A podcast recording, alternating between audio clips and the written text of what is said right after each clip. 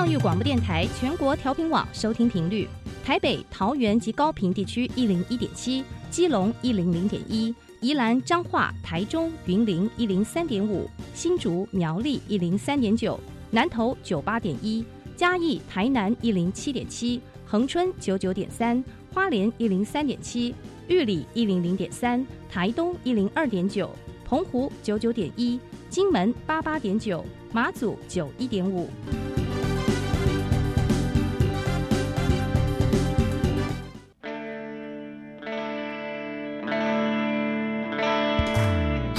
时时有惊喜，生活处处是学习。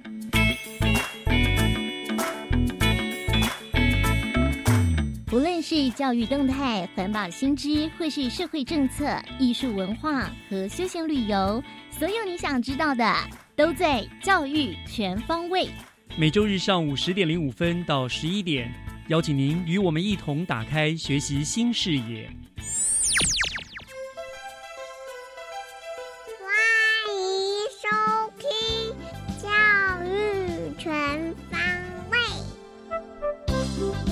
早安，各位亲爱的听众朋友们，欢迎收听二月十九号的教育全方位，我是岳志忠。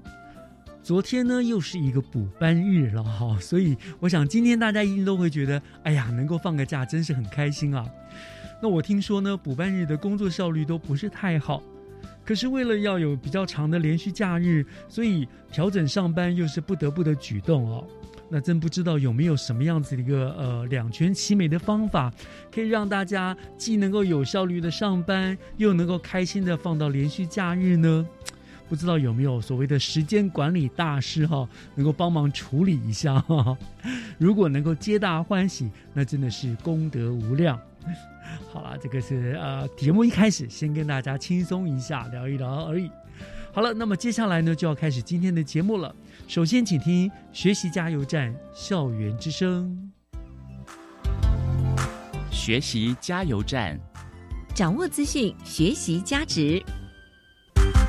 学习加油站校园之声，今天邀请到来自新北市中校国中八年级的曾冠军同学，他要来跟听众朋友们分享什么学习主题呢？我们就先来欢迎他，再来了解一下。哎，冠廷你好，冠军你好、呃大家好，我是来自新北市立中校国中八年级的曾冠军。呃，欢迎你哈，冠军小帅哥哈。来，你今天来到我们节目当中，你要跟我们的听众朋友分享什么样子的主题呢？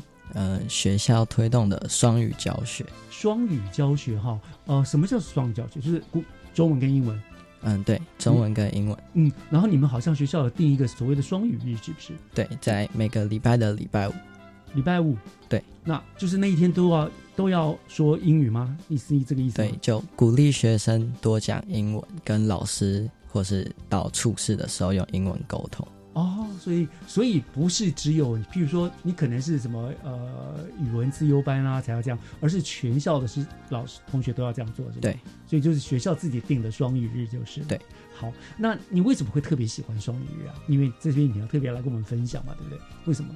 就是在那一天的时候，大家都会用英语，尽量用英语沟通，然后可以听到每个同学在英文上的表现，像是单字量啊，或是他们可能有时候紧张的时候会说出一些很奇怪的英文，大家都可以互相了解。我让我想到一个游戏哈，以前常会那种说啊，我们开始讲台语或开始如果讲出讲到国语就要什么打一下啦，罚个钱啊，怎么样？你们是不是也会有类似像这样子的好玩的情形？有，就是不能说中文，就是说到中文就淘汰，类似这样。哦，那很有意思哈。所以呃，你英文你特别喜欢吗？对，为什么？你说说看你学习英语的一个学习历程好不好？就是嗯，我是从五年级开始才认真学英文，我教五年级哦，不是那种我们常常幼稚园不是有读那种双语幼稚园，你不是这样，也是是也是但是学的没有很好。哦，是哈、哦，五年级之前就是英文都没有及格过，哦，真的吗？那可是为什么到了五年级会突然就对英文有兴趣了？就是觉得英文还是第二母语，然后到国外或是跟外国人沟通，英文还是很重要的，然后就开始比较认真的学英文。嗯，对对对，我觉得这个真的就是动机了。五年级之前你还不觉得英语有什么重要，对对不对？当我们当我们觉得这个东西是我需要的，我是有兴趣的话，那个学起来就不得了了。所以五年级就开始学，那你现在是八年级嘛？啊，对，五六七八四年下来，你觉得你现在程度有有多好？有没有去参加什么什么那个检测啊什么之类的？哦，应该是明年会去参加英检英检啊，大概第几级？第几中级。中级了，哇，很不错了耶！国中生就可以有中级了哈。所以那就是，呃，你怎么学习呢？通常你是怎么学？呃，我觉得最重要还是要先背好单字，嗯，背单词然，后基本的文法要弄懂，嗯哼因为单字如果不够多的话，一紧张下来就是会没有想不到什么词可以讲。啊，对对对对对，然后就可能中文就碰出来了，这样。对，好，那你是自学的，还是说你有在补习班，有在补习班有，在补习班补英文，对越补越有兴趣了，对不对？对哦，好，很厉害，好，那嗯，这样子，既然你英语这样四年下来也蛮不错的，好，我可不可以老师可以有个提出一个小小的要求啊？你可不可以就是用英语来跟我们听众朋友分享一下你今天来参加我们电台这个录制节目的一些心情感想，好不好？可以吗？嗯、i think today's interview will be uh the most special experience to my life. 嗯哼 and I'm so proud of my school. I think it's a special experience and a very surprise. OK，这样子吗？好，好，没关系，这个是要突然这样子要求的哈，这样做很不错。我觉得你的发音怎么听起来都蛮标准，蛮好听的哈，这样。所以， 嗯，这样子慢慢慢慢有这样的机会的话，那有没有想到用英语参加什么英语演讲比赛啊或什么的？有有之前有在学校参加英语演讲比赛，是哦，对哦、那成绩如何？第二名。第二名。但是呃，你们的英语演讲比赛是即席的呢，还是说有背稿子的？嗯，只有给图片，要自己准备稿子，然后上台的时候不能带稿。给图片，就说当场给你一个图片，还是说他之前是事先给事先给？一个类似示意图的感觉，然后哦你要用自己的方法去形容。嗯，然后这样子哦，这样所以哦所以现在这算是学校的演讲比赛吗？对用都用这种方式了，情境式的演讲是吗？对，哦，是的，所以那你的成绩如何？就第二名。哦，不错哦，很厉害哦，哈。那所以之后还会继续参加这个比赛吗？嗯，应该会。应该会哈。那你这样子现在学英文下来，国中、高中，像我们知道现在很流行很多什么国际交换学生啊什么，你会不会想想希望说将来可能高中啊或什么有这种机会到国外去做交流的学生？嗯，有兴趣。你会想去哪一个国家？德国，德呃为什么？可是德国不是英语系啊？感觉去不同的国家，然后看看当地用英文的频率，嗯，才能比较了解国外的一些历史，或是他们的用词跟当地的美国人或是台湾人的不同。哦，这样子哦。就我所知，欧洲像德国他们，他们其实不太用英文的，对对不对？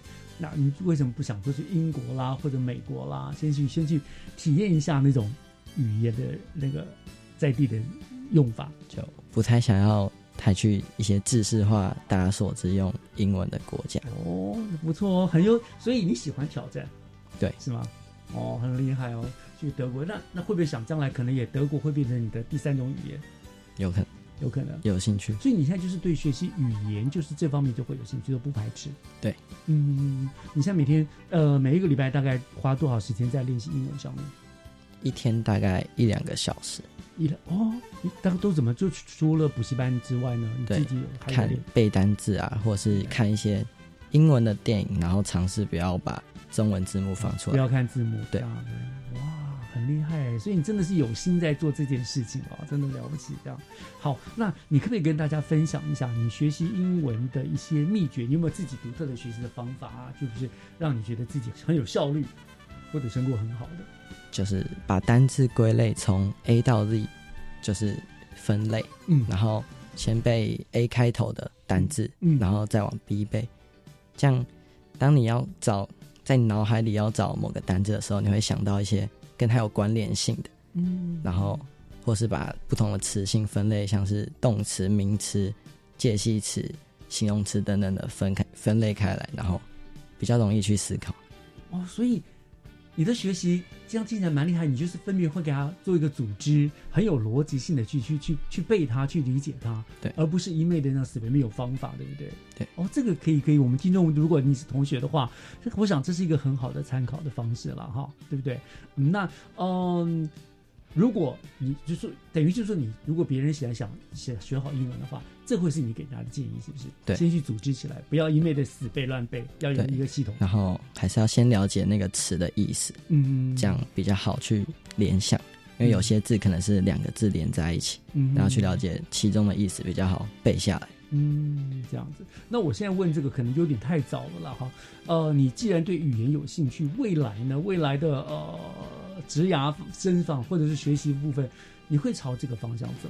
呃，目前的梦想好像跟英文没有太大的关系哦，系。真的吗？你目前的梦想是什么？我想当检察官，但是我检察官。法律的原文书应该有跟英文相关。是啦，我想真没有错。反正就像刚刚你说的，这英语其实现在是一个国际通用的语言，你学好绝对不吃亏。对，就不管在职场上面，或者是你出去跟人家沟通啊、旅游啊，他都用得着嘛，对不对？对哇，好，非常谢谢你今天来跟我们分享这个非常有特殊的，呃，也不能讲特殊，就是你的这个学习英语的方式了，嗯，很棒。这个如果我小的时候像你一样懂得这样子去组织啦、去编合逻辑的话，我现在英文应该还比较好一点吧。好，那我们今天就非常谢谢中校国中的曾冠军同学跟大家来分享做这个双语的分享哦。笑死！那很开心跟你聊天，也要再一次给你一个非常厉害的英语比个赞，真的是非常厉害。好，那谢谢你今天来到我们节目当中，谢谢大家。谢谢。接下来请听教师小偏方。讲台下的教学经验良方，请听教师小偏方。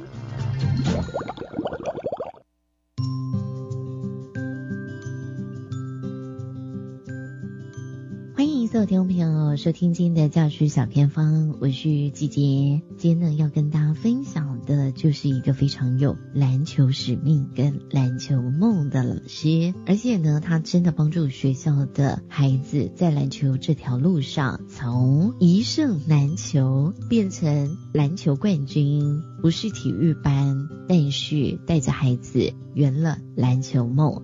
今天带大家到新北市。中正国中，我们请体育老师吴黄金印老师跟我们分享这一段圆梦的故事。Hello，老师您好，主持人好，大家好。老师听说你对于篮球、对于体育其实非常的喜欢，而且也有一些使命，所以呢，你其实是一百零三年就考上中正国中的老师，后来先去当兵，一百零四年回来任教，然后开始任教就打造了篮球梦，这是什么故事？然后又如何打造？可不可以跟所有听众朋友做分享？从我本身学生时期，我就是一直都是以提保生的方式在升学。在后来自己顺利考上老师，然后自己想要用以前所学的东西，就是篮球，再回馈给这些基层的篮球队、篮球的小朋友，帮助他们圆梦。我第一次来到这间学校的时候，一开始我们不是体育班，然后也没有任何的一些资源，确实在成立的时候相当的辛苦了。从一开始出去都一胜难求。那到最后，我们在新北市拿到冠军，甚至说今年完成三连霸，当中我们花了很多的努力，小孩子也非常辛苦。最后这几年，我们慢慢的看到开花结果。感谢老师哦，真的非常的感动哦。你就是希望是以你自己成功的例子方式，可以帮助喜欢体育的孩子们。那这么多的项目，为什么会选择篮球？而且呢，真的在中正国中成立了篮球队。因为我本身自己以前就是以篮球为专长的体保生，那我来到这间学校，我希望我可以发挥我自己本身的专长，帮助这些小朋友。从小到大都是打篮球，那我希望可以借由自己的一些篮球的专业知识，帮助这些小朋友得到一些正确的方向。那老师可不可以跟大家分享怎么样从零开始？因为刚刚你有说，其实后来就获得我们新北市国中生参加的篮球对抗赛的冠军哦，就是花了六年的时间，但是第七年就是打到了全国赛，也就是国中以及篮球联赛。其实这是非常不容易。就像前面我说的，一球难胜变成篮球冠军，可不可以告诉我们，比如说球员的甄选以及练习的方法，或是整个安排是如何？其实我们都是用课余的时间做练习，在甄选上喜欢打篮球的小朋友，我们就愿意给他机会。我们在球队跟小朋友都说，我们球队的要求品性第一，读书第二，打球第三。所以我们打球通常会放在最后，要先把你的品性跟读书做好来，我们打球才能做好。除了打球之外，我第一个我还是希望他们先可以做好学生该做好的本职，因为我们是学生运动员，不是只有运动员。所以我一开始在建立的时候比较辛苦，就是说小朋友来这边一开始都只想要打篮球，其他事情你不做好来，那学校的一些任课老师啊、班导师啊都会觉得这样不行。所以我们一开始要建立一个好的、优秀的篮球队好的文化，就是先把品性先做好，就是对待人啊、礼貌啊、做人做事这些事情，然后再来就是说读书也是很重要，因为我们不是只有靠打球来升学。所以我希望他们读书要放在打球前面，然后再来多练球。那练球就是我们用课余的时间，比如说早自习时间、放学后的时间，我们的练球时间完全不会跟上课有任何的冲突。所以我们练球时间其实是比其他学校少很多。但是我希望我就是可以做到一个求质不求量，把品质拉到高一点，然后量相对是少一点，在这当中去找到一个平衡。那比如说，在甄选的部分怎么甄选呢？以及你们都用什么样的时间来做练习？你会给他们哪些训练？甄选我们都是刚进来七年级开学的时候做一个甄选，就是发通知单给各个班级，喜欢打篮球的小朋友可以来做甄选。那我们就会从当中找出大概十个左右有潜力的小朋友，因为我们附近学区内其实国小都没有篮球队，所以。这些小朋友全部都是跟白纸一样，就是都没有学过篮球。但是我就从当中去找寻一些比较有潜力的小孩子加入我们篮球队。那我们篮球队的练习就是早自习时间，就是不在上课时间内去做练习，从最基本的篮球基础，运球啊、传球啊、投篮、上篮。通常我们小朋友都在九年级的时候看起来才比较像会打篮球。所以老师，你这个算是要深耕，而且这些孩子真的不能退出篮球队。是的，你怎么办到的？而且如何不是体育班的学校可以拿下篮球赛的冠军？我们有一个共识，就是说，如果我们要来做，就要把它做好来。我也跟他们说，我们的劣势就是非体育班，我们没有专长课时间，他们本身也不是。练过这项专长的人，所以我们必须要在最短的时间内做到最有效率的事。希望他们可以养成好的习惯，从还没开始碰到球之前，我们就要进入练球的状态，是一个习惯的养成。要开始练球了，我们就要一切都要准备的很好，把握每一分每一秒。把品质拉到最高，再来就是说自律。我们除了练球之外的时间，他们如果有多余的时间，希望他们可以自律，比如说去练一些投篮啊基本动作。再来就是说，希望他们可以把事情切割清楚。上课的时候你要认真上课，练球的时候你要认真练球。你不能练球的时候还在想着上课的事情，不能上课的时候还在想着练球的事情，就要做什么像什，把它做好来，就可以慢慢的进步，然后才能达到最后的冠军。那老师，您觉得在这样的历程中，拥有了成功经验，对孩子们的帮助跟影响，收获又是什么？最大的收获，我觉得是他们的一些习惯的养成。因为我常跟他们说，命好不如运好，啊，运好不如习惯好。老师，您带领孩子们获得这么棒的成功经验，您觉得对他们的人生，或者说对他们学习的历程，有什么样的转变、收获或是成长呢？第一个，我觉得应该就是他们有团队的概念，然后再就是说习惯的养成，收获最大就是他们得到团队的概念，然后因为他们以前可能比较没有这些团体生活，加入篮球队之后，他们有多了团队概念，再来就是好的习惯的成，挫折忍受度，因为他们平常没有接受过这些挫折，再来就是抗压性，最后我觉得很重要应该也是升学，因为在这几年我们小孩子不管是用篮球的升学，或者是说自己考试。可以有多一种选择啊，就是说打篮球不会是唯一选择，它会变成多一种选择。因为这几年也有一些小朋友借由篮球的升学上了台北市的前三志愿，好几个建国中学、成功高中，靠自己的读书能力也可以考上台北市的前三志愿。那我觉得这对他们来讲都是在篮球队所得到的一些收获。那老师，您的篮球队还会持续再带领下去吗？目前应该都还是会一直下去，一直在努力。但是你都额外花时间，还是永葆热情？我希望我自己可以继续下去的。那当然，未来我也说不准。但是目前来讲，我希望我还可以保持热情，然后再带这些小朋友。那您有没有什么样的目标？希望我们可以继续的站稳新北市这边，然后再有机会打进全国赛。或许有一天，我们的全国冠军就是新北市中正国中。谢谢吴黄金印老师，你这么的用心带领学生，然后不止让学生获得成功经验，从篮球身上他们也学到非常多。那今天就再次谢谢老师了，感谢您，谢谢您。以上就是今天的教师小偏方，我们先休息一下，等一下回来请锁定由岳志忠老师多主持更精彩的教育全方位。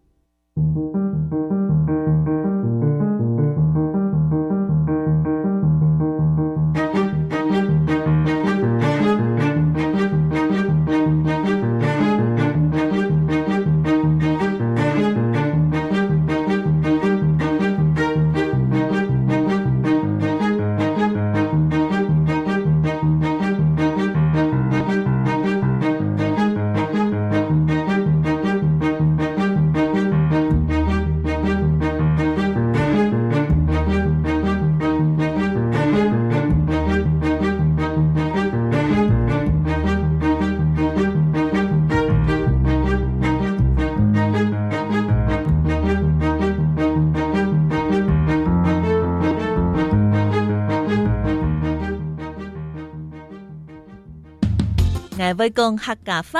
我是马来西亚人，巴生马来语吉瓦邦萨。今马开始讲咱的母语。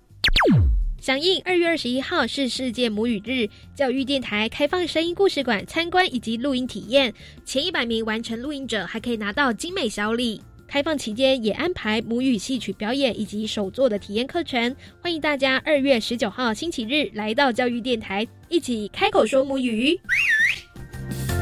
如果你能穿越时空，你想去哪里？我想到台湾各地旅游，参加青年壮游台湾，寻找感动地图实践计划，培养自主学习及团队合作能力，又能探索台湾在地文化特色。什么时候报名呢？从即日起到三月十七号，组团队提案入选就可获得实践奖金两到八万元。好哎，请上网浏览壮游体验学习网感动地图计划专区。以上广告是由教育部提供。什么东西？我也可以尝尝吗？啊，未成年不能喝酒，会对健康产生影响，而且越早接触越危险。这喝一口的代价对我太伤了。没错，如果你看了我们喝，也会想跟着喝的话，我们也不喝。孕妇不能接触烟品和喝酒哦，在怀孕期间喝酒，对宝宝和孕妇也都会有不良的影响。跟酒说不，与健康打招呼。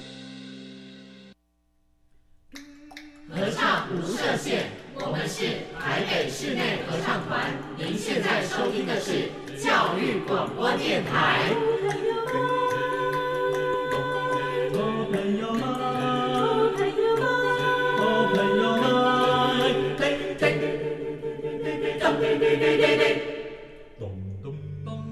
就爱教育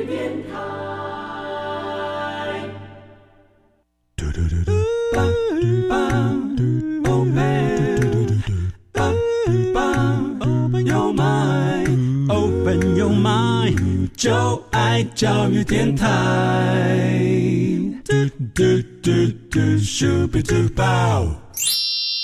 打开您的幸福生活新视野，请听学习城市万花筒。您正在收听的节目是教育广播电台《教育全方位》，我是岳志忠。节目的后半段照例的进行的单元是学习城市万花筒。那么今天呢，我们邀请到了获得了教育部阅读磐石奖学校的新北市漳和国中的廖威成，还有吴怡慧两位乐推老师，他们要来跟大家分享他们在学校推动阅读教育的点点滴滴。首先欢迎两位老师的到来，两位老师好。好，各位听众朋友，大家好，嗨！是不是跟我们啊简单自我介绍一下？现在跟我们讲话的是哪一位呢？啊，各位听众朋友，大家好，我是漳和国中新北市立漳和国中的廖威成老师。那我是现在担任乐推老师。那我本身是国文科出身哈，那很高兴今天能够跟大家一起分享。是欢迎你来。另外，我们吴怡慧老师。各位听众朋友，大家好，我是漳和国中的怡慧老师。那我本身是任教自然科的理化老师。对哦，所以理化老师也可以担任乐推老师哈。可以的，可以的，厉害，科都可以。是是是，好。我晓得两位老师刚刚我们在录音前啊聊了一下天，对不对？那两我知道两位老师都长期投身在这个阅读推动的工作上面哈。那获得了这个阅读磐石奖的学校，当然这个荣耀对你们两个可以说是一个很大的肯定了哈。就是首先就是先恭喜你们两个了哈。但是我想，那我们今天我想我们就先从呃请教你们张和国中从推动阅读这个这个这个工作，你们的最初的理念跟目标是什么？那这个问题是哪位老师跟我们做个回答好吗？呃，我来回答好了。好好，廖老师。呃，因为我们本身都是喜欢阅读的人嘛，哦，我觉得阅读是一件很愉快的事，所以我们很期待的是，呃，透过阅读这件事情，可以帮助孩子们创造幸福的人生。那但是呢，这个我们一讲到阅读，通常就会想到啊，我要看很多的字，或者是我要看呃比较薄啊，或者是比较厚的书啊。但是本校哈，我们学校学习弱势的孩子其实占大部分。就今年来讲，大概有三分之一是需要补救教学的。嗯，所以当初我们在想，如果发展长篇的文本阅读的话，那对他们来说可能会变成另外一个科目，对，另外一个负担了。对，另外一个负担。所以呃，我我们很希望呢，能够让阅读生活化，然后让阅读成为一种工具，甚至呢，成为他们悠游人生。的好伙伴。嗯，因此，呃，我觉得校长给我们一些想法，我觉得很不错的，就是要扩大阅读的定义。啊，不不再只是坚持文本阅读或者是文字的阅读，我们希望能够按照特质来发展他们的阅读能力。那呃，有一句话哈。这个叫做 Today a reader, tomorrow a leader。好，所以今天如果成为一个阅读人的话，希望明天就能够成为领导人。嗯，我们希望透过阅读这件事情，让孩子能够成为自己的领导人。我倒不是要去领导一个公司或者是一个团体，但是最重要的，先领导自己，让自己成为自己的领导人。所以希望透过阅读可以发展他们的特质，然后让他们，哎，你想要。研究学问的，我们就研究学问；你想要做生意的，我也可以透过阅读我的同才也好，或者是我从过往的经验，或者是诶，我跟自己做对话，好，这样的过程当中啊，能够让自己可以把自己的特质发挥出来。那另外心里面哈，我觉得呃，现在这个尤其是社群网体的时代，我们常常透过三 C 来沟通，没错。但是其实我觉得很重要的就是察言观色。哦，或者是你能够看得懂别人的脸色也好，听得懂别人语音的语义里面的内涵，对，对，对，甚至呢，哎，你可以观察万物或环境的变化。那我觉得这个部分呢，其实都是属于阅读的范围。所以如果能够给他一个呃阅读的习惯，那我想呢，他在。呃，这辈子的终身学习的目标上面，我觉得就能够达成哦。因此，我们也透过阅读呢，希望能够发展学校校本的武力哦。所谓的武力，就是学习力、复原力、运动力哦。你会。生活力，我要 Q 他一下。哦，对，我们希望能够以阅读为中心来发展这五力。那我想，这个就是我们在推动阅读的过程当中，希望能够扩大它的定义的这个理念。是，我想啊，老师，老师果然是国文老师哈，而且阅推老师，你看，真的阅读的好处从老师上去看到。因为说起话来就是头头是道，条理分明啊。而且我觉得很很赞同一点，就是你们让读书，让孩子变成自己的主人。我觉得这个很重要，不要让他变成。随波逐流的浮萍，对不对？就是你读了书，你找到自己的方向，你知道，就我不是要领，不见得要领导别人，但是自己要知道自己是要干什么的。对，没错。所以我想这个阅读，嗯，不错，很好的一个理念啊，就是，呃，本于一个初衷，然后越让他们。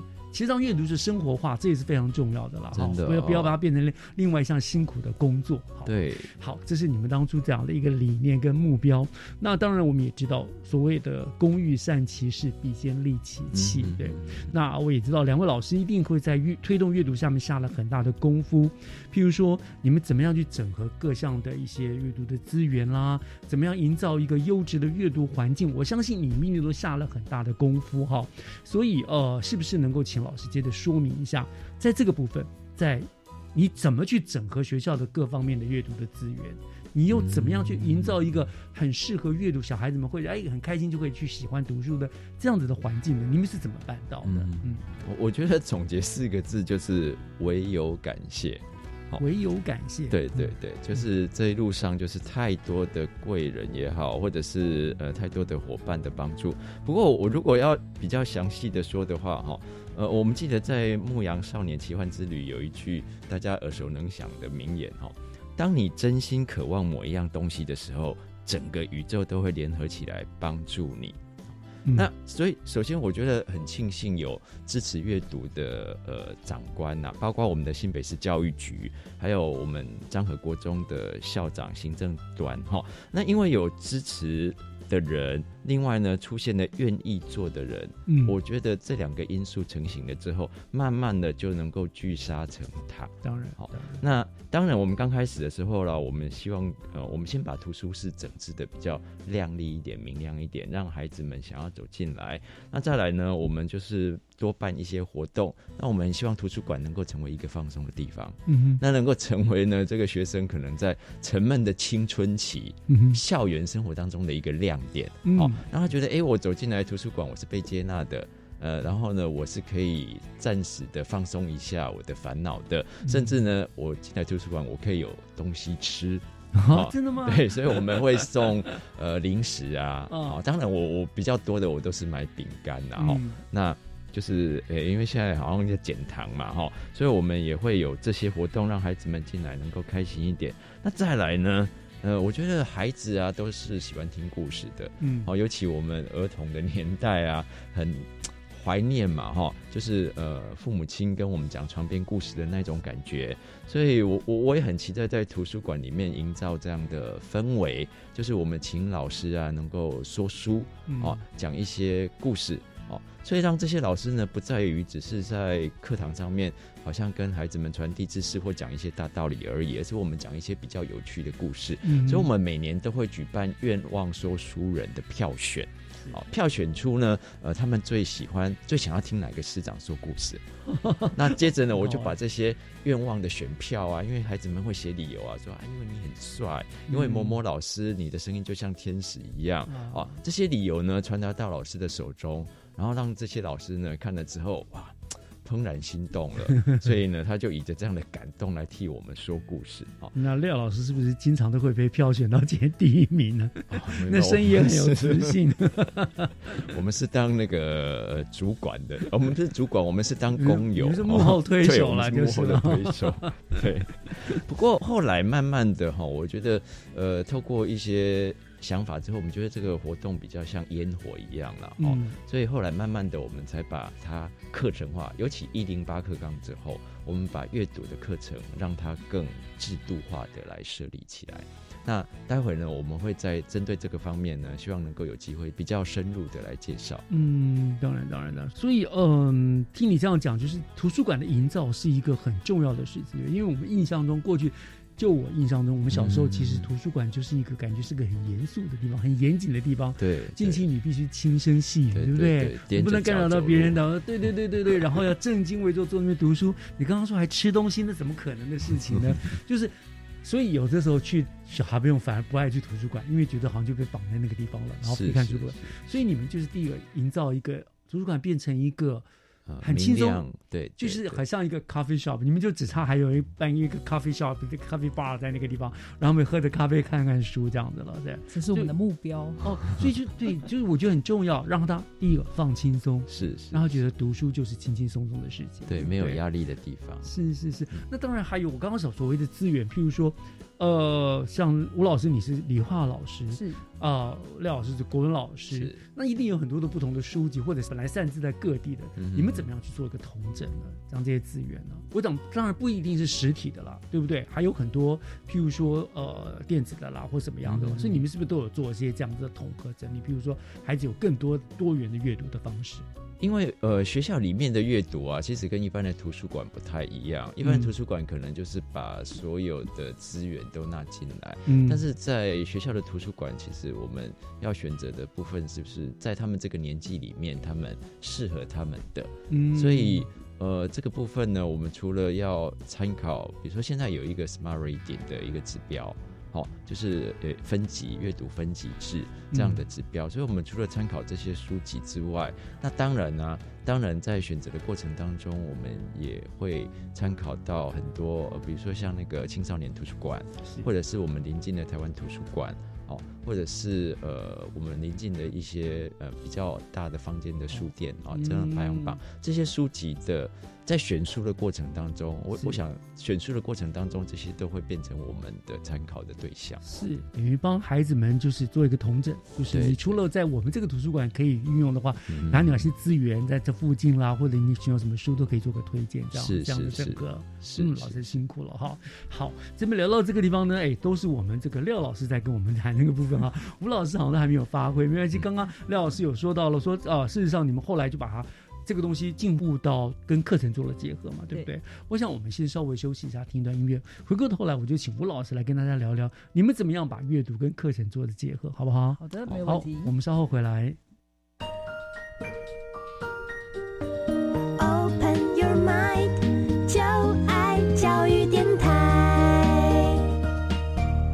Open Your Mind，就爱教育电台，欢迎回到学习城市万花筒的单元，我是岳志忠。今天我们邀请到的来宾是来自于新北市漳和国中的廖威成，还有吴怡慧两位乐队的老师。那么刚才已经跟我们聊了哈，他们呃漳和国中是怎么样子啊，有了这样子的一个理念来推动阅读，以及他们怎么样来营造优质的一个阅读环境。那接下来呢，当然了，有了这样子的阅读的理念啦，环境资源也整合了啊。环境也营造好了，接下来当然就是要将这个阅读落实在教学上面了。关于这个部分，我想就请教吴老师，呃，张和国中在阅读教学规划跟实施的主要方向，以及你们学校的特色是什么呢？好，那基本上我们在阅读教学的推动主要有三大主轴，就是第一个是培养学生的阅读习惯，然后再来增进他们的阅读技巧，那最后就是要建立他们的阅读素养，这样。对，那首先第一个我们要建立阅读习惯的话，我们在每个星期五早上的早自习有一个叫做晨读时间。对，那我们会分别会呃，就是设计一些阅读的流程，像说共读的分享，然后另外一个是阅读好读周报。那我会出题目，让他们办一个类似 PK 赛。对，那因为有一些就是比赛的诱因，然后比赛本身就是一个刺激嘛，对对，所以孩子们最爱比赛，对，学生就会因此就是很开心的、认真的去阅读这样。嗯，对。那再来呢，我们有一个阅读的几点手册。那刚刚我们在讲就是我们的环境营造的时候，嗯，我们的图书馆我们是用。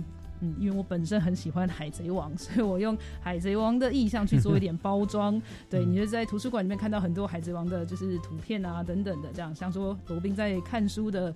就是一个照片这样，嗯，对，那呃，学生进去也很喜欢这些，因为和学生是有相关的，对。对，那就是我们用这样子来营造一个大阅读时代的概念，对，那所以学生可以用这个几点手册，然后还有参加我们的现实任务，这些都是让学生可以去建立，然后他们的阅读习惯的部分，这样，对，然后再来第二个，增进阅读技巧，对，那就像我们刚刚讲，我们是把我们的东西变得慢慢的变成课程化。对，那也因为我们说，就是教育其实是需要因材施教的。没错，我们是特别是针对我们学生的，就是学习能力，因为我们学习学生学习能力真的不是特别前段的。对，那我们其实很重要的是先教他们如何学习这件事，我们这是我们的目标。对，让学生学会如何学习。嗯，那我们觉得先学习如何阅读，然后再来用阅读来学习。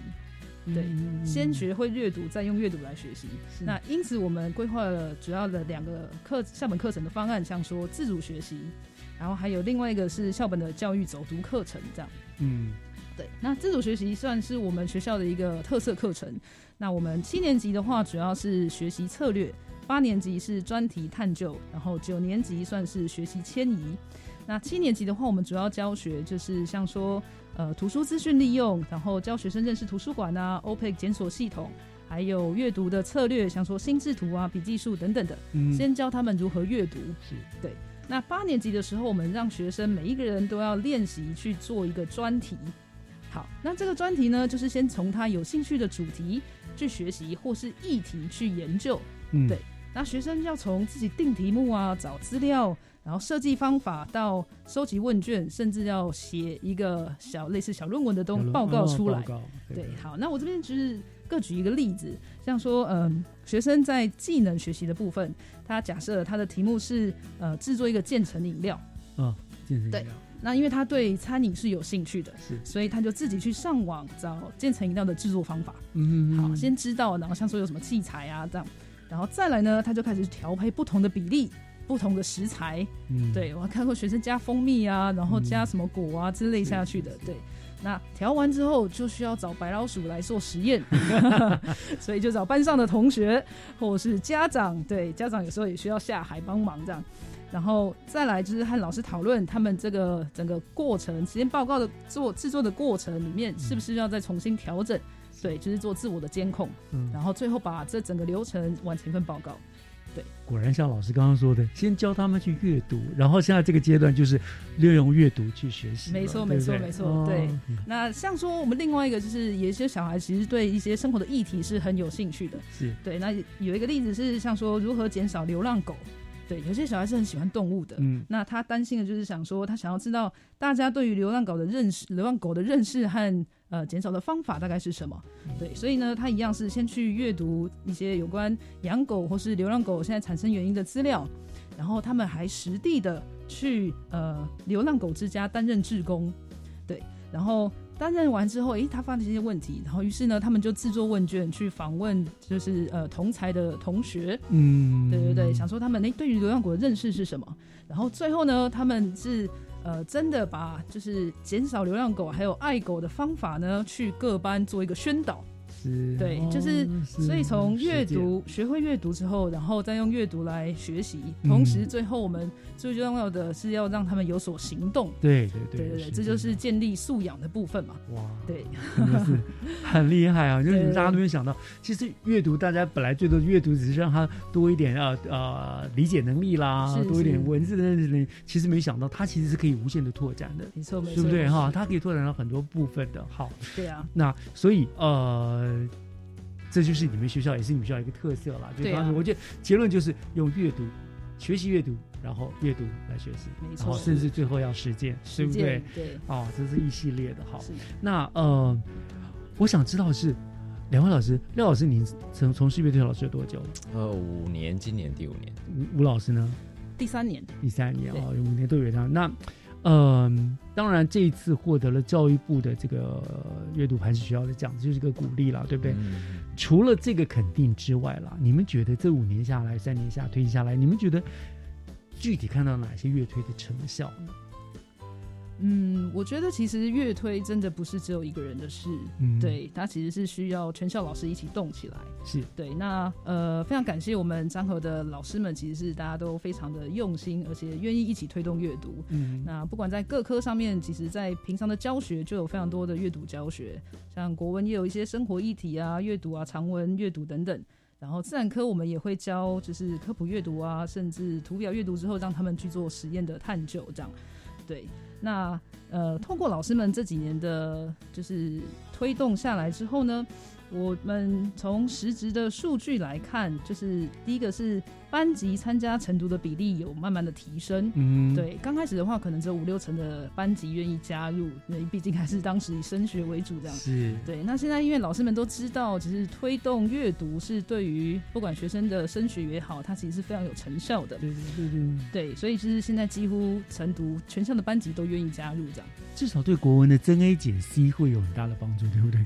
对对对。当然不只是国文，每一科都是 对，因为现在基本上每一科，像我以自然科来说，我前几天在和学生分析会考自然科，对他阅读一次考完试要八千八百个字，哇！所以其实阅读的真的是基础，哎，真的是基础。阅读能力不好，其实你其他大概你你根本不不懂题目，你也也没得解了，对不对？是是。对，那另外一个的话，就是像说我们刚刚有讲，就是呃，从八年级让他们做专题嘛，对不对？七年级学习阅读，八年级开始用阅读来学习。那呃，透过我们就是让学生做一个专题的探究历程呢，学生呃，就是去到高中、大学之后啊，因为他们都有小论文或是自主专题课的制作，对，那他们回来之后反映说，他们其实因为国中有做过，所以高高中、大学更知道他自己的目标和方向在哪里。对，还有怎么做啊？像说简报啊、上台报告等等的，对他们来说就是就是蛋糕一块这样。对，那也导师也就是很多反映说，其实对小孩的能力和素养的培养都是有积极正向的影响啊。对，你这样看起来真的是很棒。我想。阅读还是讲是锦上添花了，真正重要的是这个，对不对？你看到了学生他的进步，他的积极了。哎，我我我插话一下，所以呃，你们是有一堂阅读课，是不是？规定每个人还是有一堂，他们要不到图书馆读书，是有这样的课吗？啊，我们主要是融入在自主学习这堂课里面，是我们的弹性课程。对，那七八九个有一节课，所以不是强迫的。然后，但是他们就越来越多愿意来参与，把这个课用在这个地方上面来。呃，那节课是都要上，对，就是。是有课程，不过我们也把呃一些元素啊跟其他课老师做协作了。对，是是。那我我觉得在当初整理资料的时候，有一个我觉得也算是一个额外的收获了哈，就是很了解呃想要了解阅读这件事情对呃学校的改变。所以呢，那时候我去查了一下我们这个晨读制度，晨读制度开始实施之后的学生历年来的奖惩率。啊，就是人均的奖惩率，嗯，哎，我发现它是逐年下降的。啊，就是呃，学生被记警告啊，或者是大过小过的比例是逐年下降的。哦，那当然它的因素非常的多啦，所以。不过我们就是很期待，希望能够透过阅读来改变学校的氛围，对，用阅读化解他们的暴力之气。没错没错，普度众生，非常的清楚校园生活。对对对对对对，都是过来人哈。所以啊，两位一定都很开心看到你们努力的心血有那么好的成果了哈。但是我相信你们也不会以此自满，对不对？所以我想最后一个问题就是想请教以后，呃，能不能跟我们谈一谈日后你们还有什么样子的一个精进的展望呢？嗯，就刚刚我们有提到过的，张和的孩子真的不太会考试啊。那但是呃，因为像我们都是考试过来的，哦，我们都是考试过来的。那所以有时候在看孩子的时候，觉得他们很善良，然后很朴实，很可爱。但是想到他们不会考试呢，以后出社会，呃。会不会比较辛苦呢？嗯，他们能不能够呃得到他们想得到的资源，或者是他们有没有那个能力去实践他们本来特质上面应该有的那个才能跟才华呢？哈，所以其实有时候会蛮心疼这一点的。因此呢，我呃蛮期待的，希望能够透过全方面扩大定义的阅读，哈，可以让这些孩子，就像我们第一段讲的，成为自己的领导者。好，那希望呢能够。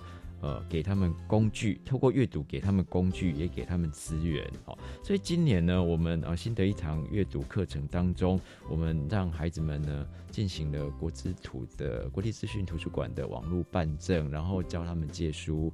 另外呢，也带他们介绍了很多的资料库哦，然后让他们呢呃注册，比如说像呃硕博士论文啊，或者是像呃我们的联合资呃资讯库，像。种种之类的资讯库或者天下杂志的资料库，那希望他们呢不要被这个社会的假讯息蒙蔽，因为这些资料库可以得到的讯息基本上应该是比较有公信力的，好，所以希望他们能够透过这些方式给他们工具，然后透过这些方式呢，让他们想找答案的时候不会求助无门。那也在这个假讯息满天飞的时代呢，让他们悠游往海，但是不要迷航。嗯，那另外呢，我们从今年开始啊，在班级上面推广读书会，那我觉得这个是我一直想做的理想。就是希望透过讨论或分享，我们先不要断定是非，但是呢，我们先了解，原来你跟我之间对于同一个文本，我们是有这么大的差异。是，所以希望能够在校园里面，我们透过这样的引导，让他们可以培养出尊重多元观点，然后也能够体谅哦，或者是理解不同文化的这个社会。那我相信，透过这样的改变，或许他们对这个社会，或者是对于不同这个呃非我族类哈。这样，呃，或者是跟我不同想法的人，可以有更多的包容性，哈。嗯。然后最后呢，刚刚有提到走读嘛，哈，所以我们也希望能够，呃，让孩子们呢，能够透过，嗯，观察环境，哦，或者是观察大自然，我们进而能够喜欢环境，喜欢大自然，珍惜大自然。那我我一直很喜欢一首歌，就是之前有一部卡通叫做《风中奇缘》嘛，哈，它那一首主题曲《Colors of Me》，那。就是这首歌里面呢，他呃，对于生活的世界，他看到的花啦、草啦，或者是一阵风，哦，或者是万物，对他来讲都是友情的，哦。所以，当他如果能够从阅读文字跨越到我们能够阅读环境、阅读大自然的时候，我想落花水面皆文章嘛，哈。所以这些。呃，我们的自然生活跟我们环境，或许都能够成为一本书，也能够成为带给他们力量的来源。是，所以希望这些孩子呢，能够因为阅读而变成这个世界对他们来讲是无路而不自得的美好世界。是，古文老师果然就是出口成章啊，真的是。现在听听出来，两位真的是用心良苦啊！你们就是不只是在阅读，我觉得你们根本现在在帮孩子们指引一条、点亮一条正确的方明灯的方向知道！这样真的辛苦啊！那我们讲知道。其实，阅读真的是可以为孩子打下良好的学习的基础了哈。有人说，孩子阅读的书有多广，他未来的世界就有多宽广。那感觉上，你们两位老师就是在为孩子们打开通往世界的之门。希望做到，这这真的是非常重要的工作，也非常感谢你们的努力啊！谢谢你们。那当然，今天也要更谢谢两位来跟我们做的精彩的分享，谢谢两位老师，谢谢谢谢大家。